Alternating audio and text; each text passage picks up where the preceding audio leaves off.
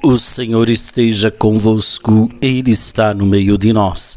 Proclamação do Evangelho de Jesus Cristo, segundo João. Glória a vós, Senhor. Naquele tempo, Jesus respondeu aos judeus: Meu Pai trabalha sempre, portanto, também eu trabalho. Então, os judeus ainda mais procuravam matá-lo, porque além de violar o sábado, chamava Deus o seu Pai, fazendo-se assim igual a Deus.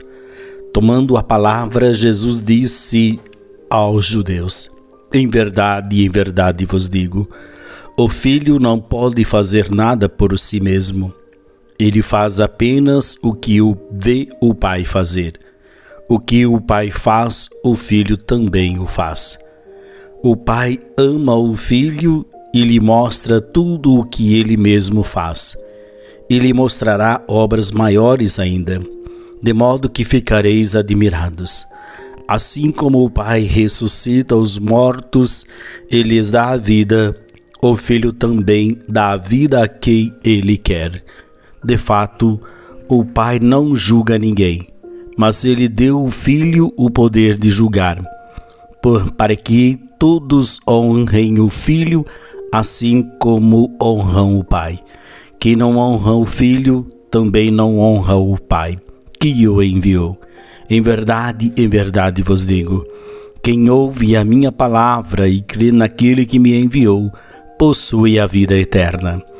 Não será condenado, pois já passou da morte para a vida. Em verdade, em verdade eu vos digo: está chegando a hora e já chegou em que os mortos ouvirão a voz do Filho de Deus, e os que a ouvirem viverão. Porque assim como o Pai possui a vida em si mesmo, do mesmo modo concedeu ao Filho possuir a vida em si mesmo. Além disso, deu-lhe o poder de julgar, pois ele é o Filho do homem. Não fiqueis admirado com isso, porque vai chegar a hora em que todos os que estão nos túmulos ouvirão a voz do Filho, e sairão aqueles que fizerem o bem, ressuscitarão para a vida, e aqueles que praticarem o mal para a condenação. Eu não posso fazer nada por mim mesmo. Eu julgo conforme o que escuto, e meu julgamento é justo, porque não procuro fazer a minha vontade, mas a vontade daquele que me enviou. Palavra da salvação. Glória a vós, Senhor.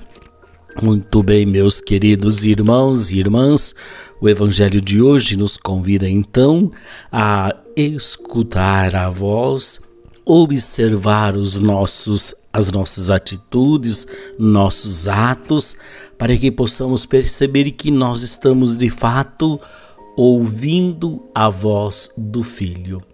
E tendo a capacidade de ouvir a voz do Filho, nós podemos dizer então que estamos agindo segundo a vontade do Pai.